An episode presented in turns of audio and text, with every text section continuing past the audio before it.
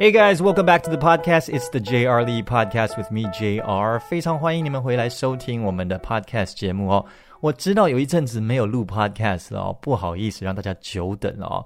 我的朋友一直催逼我说：“你赶快做 podcast 啊，赶快出 podcast 啊，等很久了啊、哦。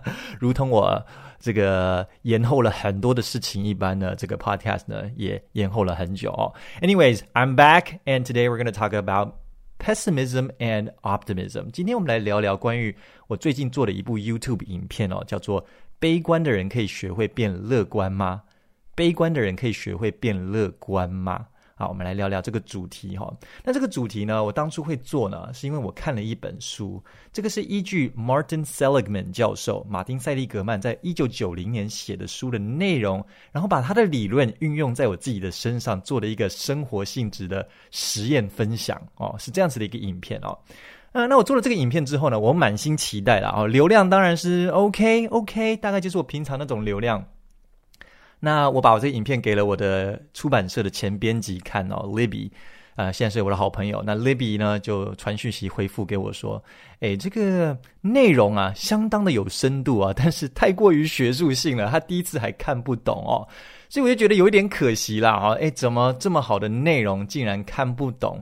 那势必一定要来好好的。”再一次说明一下，所以我就想，呃，透过这个 podcast 的机会呢，再跟大家分享一下哈、不过在开始之前呢，哦，就稍微 plug in 一下，稍微置入一下哦。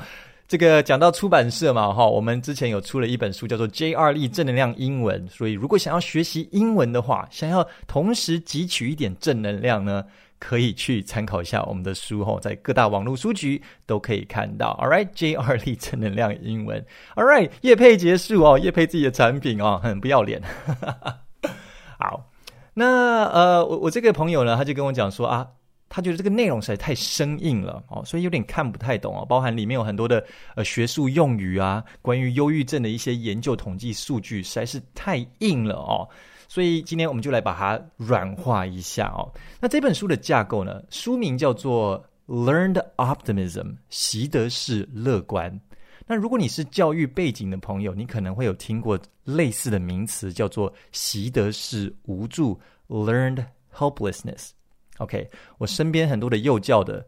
特殊教育的朋友们呢，他们都听过这个名词“习得式无助”。那这个“习得式无助”呢，就是这一位马丁·塞利格曼教授他所发现的，透过实验发现的，好发表出来的。那后来呢，他就研发出了一个新的方向，叫做 “Learned Optimism”，也就是这一本书的书名哈。那它里面的理论就在强调说。人这个悲观乐观的取向哦，其实不是遗传，而是后天学习的。但是大概在八岁之前就会形成了。然而，乐观悲观呢、啊，并没有所谓的好或坏啦。哦，坦白讲，没有好或坏。但是悲观取向者会有一个很大的劣势，就是我们的韧性比较不足，我们比较容易中途放弃，比较容易自暴自弃，而且。悲观取向的人呢，相对的比较容易陷入在负面的情绪，也就比较容易罹患忧郁症。这么说来，好像当悲观者比较不好，对不对？哦，没有关系，我也是悲观者，而且我在做正能量频道。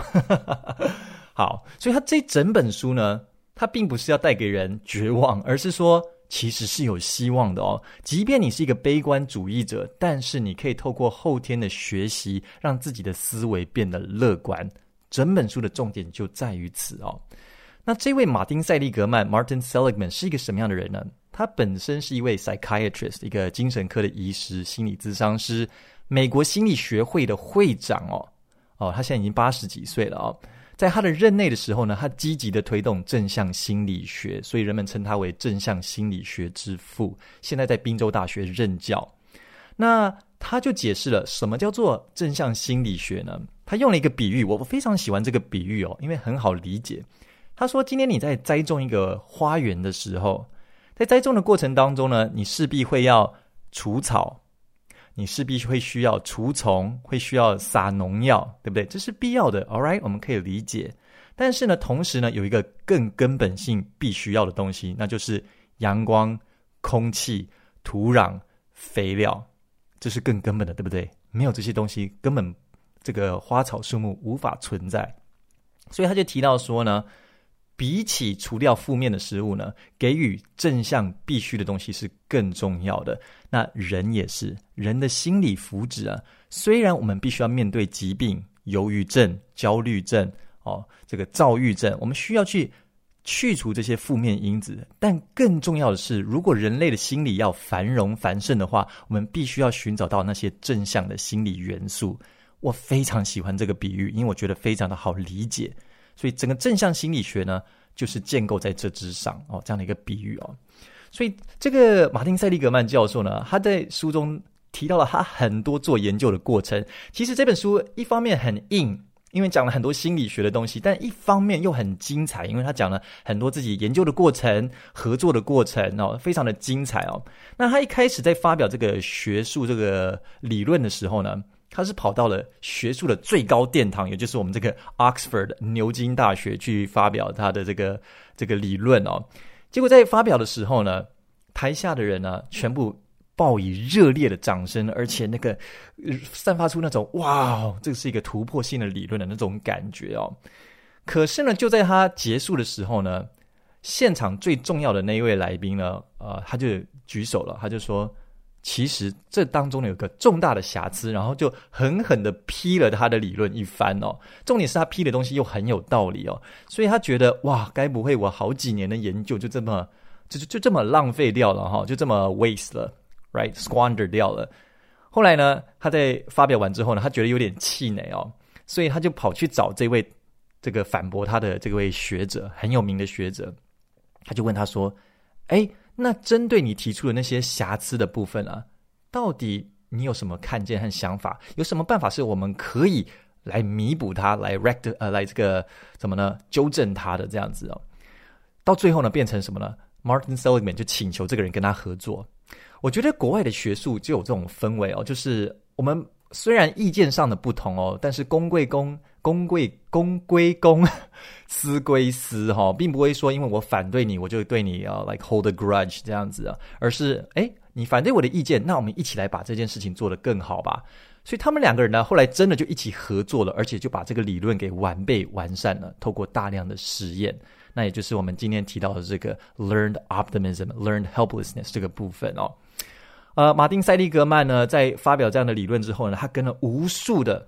单位合作，而且我这些单位都是鼎鼎有名的，包含了第一个合作的单位叫做就是这个美国最大的保险公司大都会人寿保险。那为什么跟他们合作呢？当然有学术上的价值，但是这个公司呢，势必也对他们有利益，他才会合作嘛，对不对？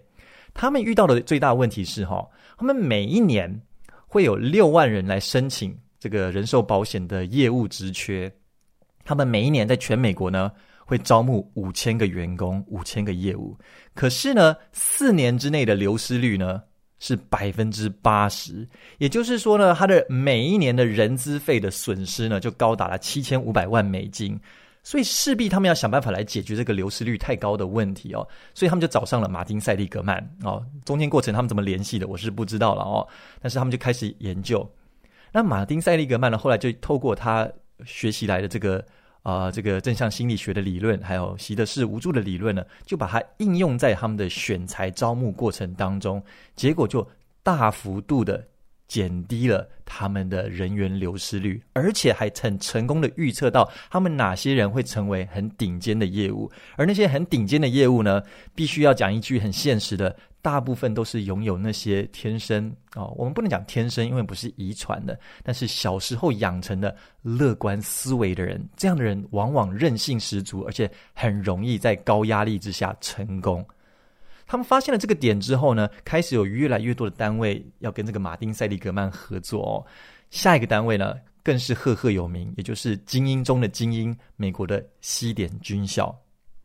那美国的西点军校呢，在他们这个招募这个未来军官之的之前呢，他们都会有一个像是台湾这种海陆的地狱州啊，他们叫做 Beast Barrack。好，那在 Beast Barrack 的时候呢，就是哇，剥夺他们睡眠啊，不给他们吃，不给他们喝啊，就是非常严厉的一个环境条件哦。他们每年呢，西点军校会录取一千两百个未来的军官。但是在一个月之内呢，就会流失一百个人，然后越往下走呢，就流失越来越多的人哦。所以西点军校也觉得哇，这是一个非常大的人事成本的支出，然后浪费了很多的金钱。所以后来他们也跟马丁·塞利格曼合作。另外一个跟马丁·塞利格曼合作的是美国的奥运代表队，他们的游泳队哦。那马丁·塞利格曼在那期间当中呢，也运用他的理论呢，帮助的这个呃代表队之外呢，也很成功的预测哦。他们当时非常有名的一个游泳选手啊，金童游泳选手，我们都知道这个 Michael Phelps 对不对？他那个年代有一个叫做 Matt Biondi，你们可以去查一下迈特·毕昂迪吗？好，Matt Biondi，他很成功的预测了这个人呢会有很高的得牌希望哦。那果不其然哦，有机会的话呢，或许我再把 Matt Biondi 的故事告诉各位好了哦。总之呢，他跟这些单位合作之后呢，他进一步的又把他的研究这个范围呢扩展到了美国职棒大联盟 MLB，开始预测美国的总统大选、美国的总统总统大选之外的参众议员的选举哦哦，然后呢，他都都获得了很好的一个预测的结果。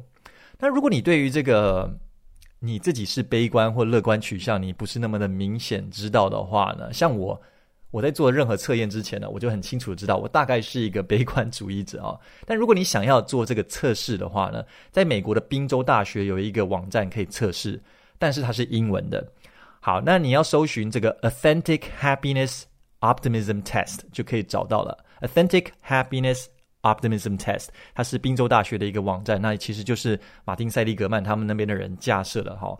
啊，大致上需要二十分钟的时间，但如果你的英文不够好的话呢，可能会需要到一个小时哈。好啦，那如果你想要测试的话，建议你你现在就测试，回来再听 podcast，不然你这个结果可能会有一些 bias，会有一些偏差。但如果你无所谓的话，也没有关系哈。我就直接来跟你说明，然后也讲讲我的故事。我在过程当中，我怎么用这些理论，让自己一个悲观思维的人呢，慢慢的可以开始用一种比较正向思考，一种比较乐观的思维来去面对自己。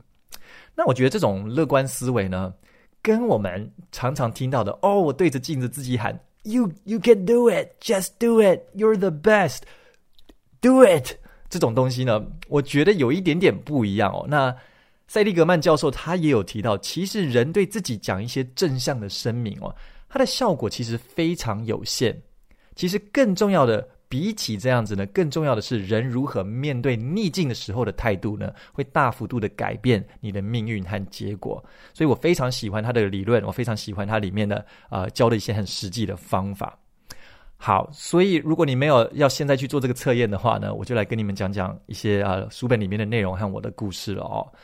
它里面提到了一个非常重要的一个名词，叫做 self-explanatory style。哦，self-explanatory style，自我解释风格。那什么是自我解释风格呢？就是啊，一个人呢、啊、是如何在内心里面去诠释外在世界所发生的事情。举例来说好了，很多这个教会的朋友，有信仰的朋友呢。啊、太阳很大的时候呢，就说哇，好温暖啊！上帝好爱我啊，好开心啊！下雨了呢，就哇，感谢上帝赐下滋润的雨水哦 哦，很乐观，好像很阳光这种气氛。不知道各位有没有这样的朋友呢？但是有一些人呢，艳阳高照的时候就哎妈妈乐的嘞，热死了哈、下雨的时候就觉得湿哒哒的，好烦！老天在惩罚我的罪恶吗？干嘛下雨？这就是。面对同样的外在事物呢，但是内心里面却有完全不同的诠释哦。有人觉得哦，上帝好爱我；有人觉得说，哎，上帝是不是在惩罚我？哦，这就是 self-explanatory style。那 self-explanatory style 呢，其实可以分为三个面向来探究你究竟是悲观或者是一个乐观取向的人哦。所以呢，这三个面向是这样子的：永久性 （permanence）、普遍性 （pervasiveness）、内在或外在归因 （personalization）。我们现在一个一个来慢慢讲哈。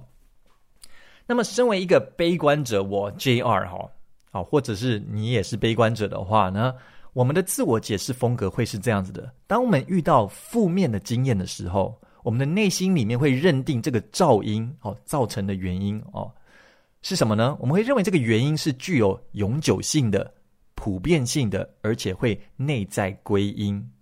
但是，当我们遇到正面的经验的时候，又刚好相反哦。我们会觉得这个噪音是暂时性的、局部性的，而且我们会外部归因。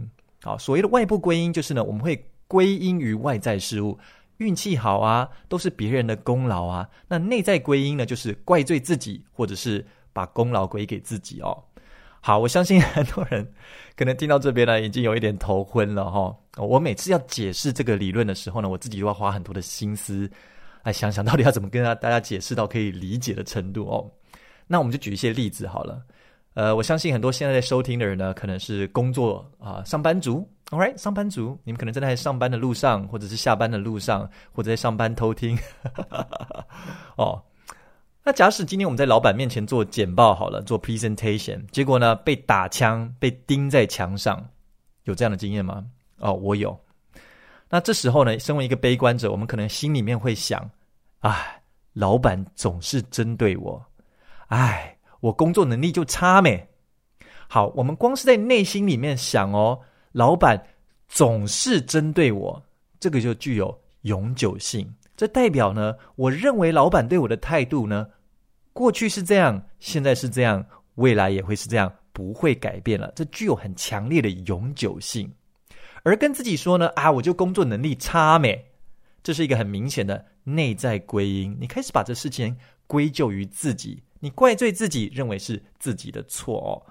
那或许还有一种情况是，或许是其实只是你的简报技巧不好，或者是你那天刚好没睡饱哈。但是你却全盘的否认自己说，啊，我就工作能力差没？明明只是一场简报没有做好，你却全盘的否认自己的工作能力，这个就是普遍性，哦，很强烈的普遍性哦。所以呢，悲观者在认定负面事件的噪音呢，是持久的、普遍的、内在归因的哦。我这么讲有没有稍微比较可以掌握那种感觉了呢？嗯，希望有哦。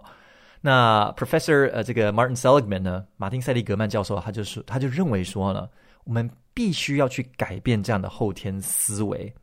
那可以用什么样的方式呢？改变这种后天的思维，让自己变得比较乐观，就叫做 Learned Optimism，习得式乐观。那就回到我在这个 YouTube 的影片当中提到的例子哦，待会儿呢，你们也有机会的话，可以去看看我的影片。哎，我花了很多心思拍那影片呢，就流量只有两万，真的好难过。哦，不会啊，我不做这些影片，我都很开心的哦。这是做做理想的，做理想的哦。啊、那在我这个 YouTube 影片当中，我举了一个例子啊，就是我是一个悲观者，但是我在我的生活当中，我有一天呢，我遇到了一个让我很开心的正向经验。这是什么正向经验呢？就是我有一天去足球比赛哦，那种假日联盟哦，哦，去足球比赛，就那一场比赛呢，我进了三个进球，外加两颗助攻。有在运动的，有在看足球的，你大概就知道，这个真的是人生成就解锁啊！哦，虽然我们的成绩，我们不是职业的哦，可能真的是业余中的业余啦，但是对我来说呢，哇，这真的是非常开心的一件事情啊！帽子戏法，外加两颗助攻哦。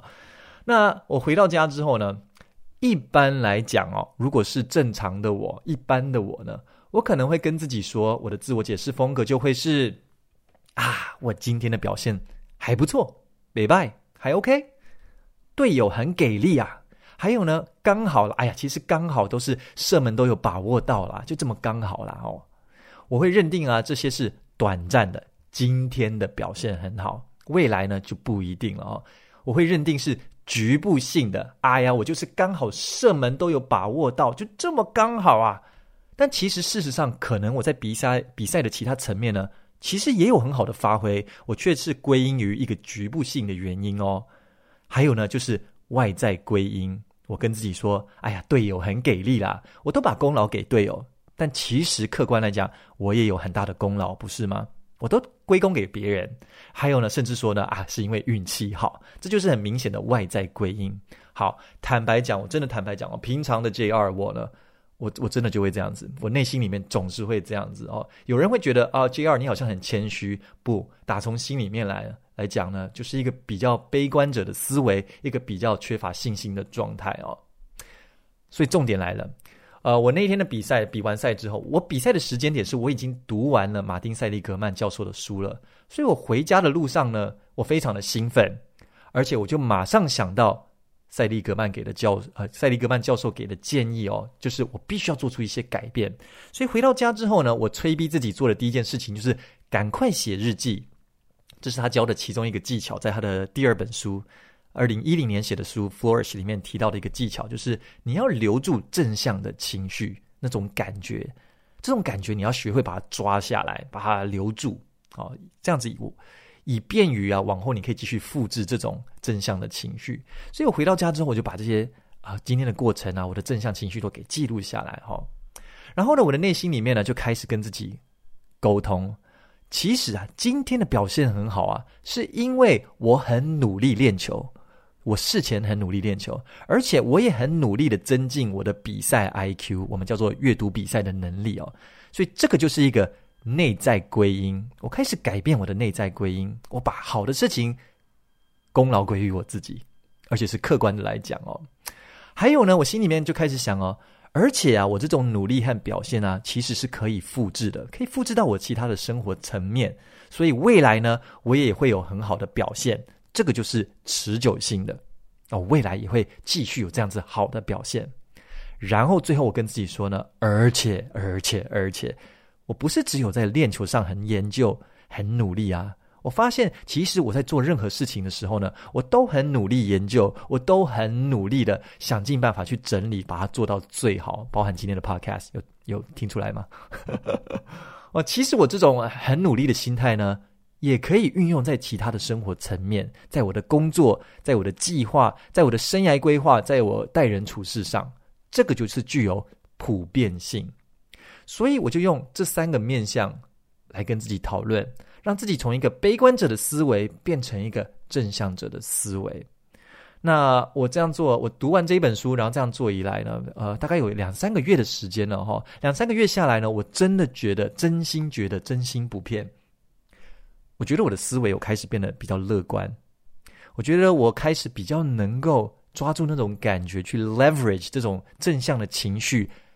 经历了一次正向情绪之后，能够再复制、再复制，而且不只是复制在同一个项目当中，而是复制到其他的生活层面当中。我觉得这是非常大的一个，对我来说是一个正向的一个建设哈。所以跟你们分享，同样的在负面经验当中呢，我们也可以用这样子的一个思考方式哦，持久性的、普遍性的啊，外在或者是内在归因的方式来改变自己的思维哦。非常喜欢这一本书的内容，非常的艰涩，但是呢，真的又很精彩。我我有时候是真的是半夜两三点哦，睡不着觉，爬起来看这一本书，然后读到自己累到睡着，因为真的很精彩哦。好，所以今天呢，这个节目呢，希望对你们呢这方面呢有很大的帮助哦。是对啊，呃，特别是对于这些有这个悲观取向的朋友来讲呢，对你们有很大的注意。那么在节呃节目结束之前呢，还是稍稍的跟你们提到一下哦，这个悲观乐观的取向，大致上来说呢，我们刚刚有稍微提到，它不是遗传的，它大致上是在你八岁之前形成的。如果你现在，我相信听 Podcast 的人呢，不会有八岁以前的朋友啦。如果有的话呢，呃，拜托一定要写信给我，我真的很想认识你哦。但是我们在听 Podcast 的人当中呢，我相信一定有很多的父母和老师。请你们听清楚了，以下这一段非常的重要哈。父母和老师们，孩子们的乐观或悲观取向呢，在大致上在八岁以前就形成了，也就是大概小二这个年纪，小二小三这个年纪，受到谁的影响最大呢？受到父母和老师的影响最大。父母和老师怎么跟孩子说话，怎么跟孩子解释周遭所发生的事情呢？会大幅度的影响孩子的乐观或悲观取向。他们就有研究到这个，呃，在呃 The Big Depression 那个经济大萧条的时候，他们发现呢，很多的家庭父母在经济崩盘之后呢，他们常常跟在孩子的面前就会讲说：“啊，完了，完了，完了，完了。”虽然是很不经意的一句话哦，但是这个思维呢，带给孩子的影响是什么呢？当这些孩子长大之后呢，他们遇到逆境困难的时候呢，他的第一个想法会是什么？完了。那完了这两个字当中蕴含了什么样的意义呢？我对于外在的事物没有任何的掌控能力，就此结束，我不用挣扎了，因为我再怎么努力，再怎么奋斗挣扎，都不会改变结果。所以，还父母啊，真的不要在孩子的面前说“完了，完了，没有办法”。没有办法就想办法，我们要带给孩子这样的思维。老师也是一样哦。如果老师跟孩子们说啊，你笨，笨这种东西呢，不是自己可以改变的东西，它是具有很强烈的持久性、永久性的一个。一一句话哦，所以给孩子这样的思维的时候呢，孩子就会没有办法去改，没有动力和动机去改变自己的行为。他们有一项研究就发现了，诶，男生女生之间有一个很大的差异哦。这项差异基本上不用研究来跟你讲哦，也就是小男生的这个定力、专注力哦，远远不如女生，而且这个现象会一直持续到大学。我我完全认同哦。我的朋友到现在呢，大家都觉得他们还是屁孩 哦。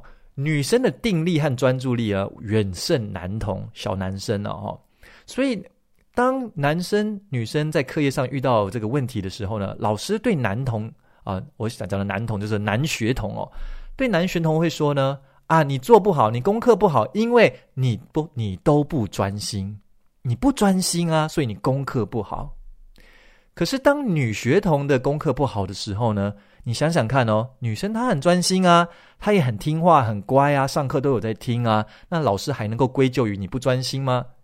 老师哦，老师这时候往往会说：“你数学不好啊，你就是数学不好了，你就是这方没方面这方面的资质啊。”往往会这样跟孩子们说，所以就造就了一个很很明显的现象，就是很多的女学童呢，开始会比较悲观的取向。啊，悲比较悲观的取向，这是一个后天社会所带来的一个影响。那这是我们可以去注意的。身为师长的人，身为父母的人，真的要切记，我们对孩子的一言一举都会深深的影响他们。他们真的就像是海绵一般，随时在吸收，随时在改变。而这个取向呢，我们刚刚说，大概在八岁之前呢，就会底定。All right。希望今天的节目对你们都有很棒的影响哦！如果有什么样的留言想要跟我分享的话呢，无论是在 YouTube 上、Spotify、Apple Podcast 呢，都记得给我们按一个赞，也可以留言跟我分享哦。喜欢的话呢，也给我们留个五颗星和按赞。All right, thank you guys so much and、uh, for listening to the J.R. Lee Podcast。我们下一次再见，拜拜。They tell me that I'm never gonna make it They want me to do something that could make sense They hate when I keep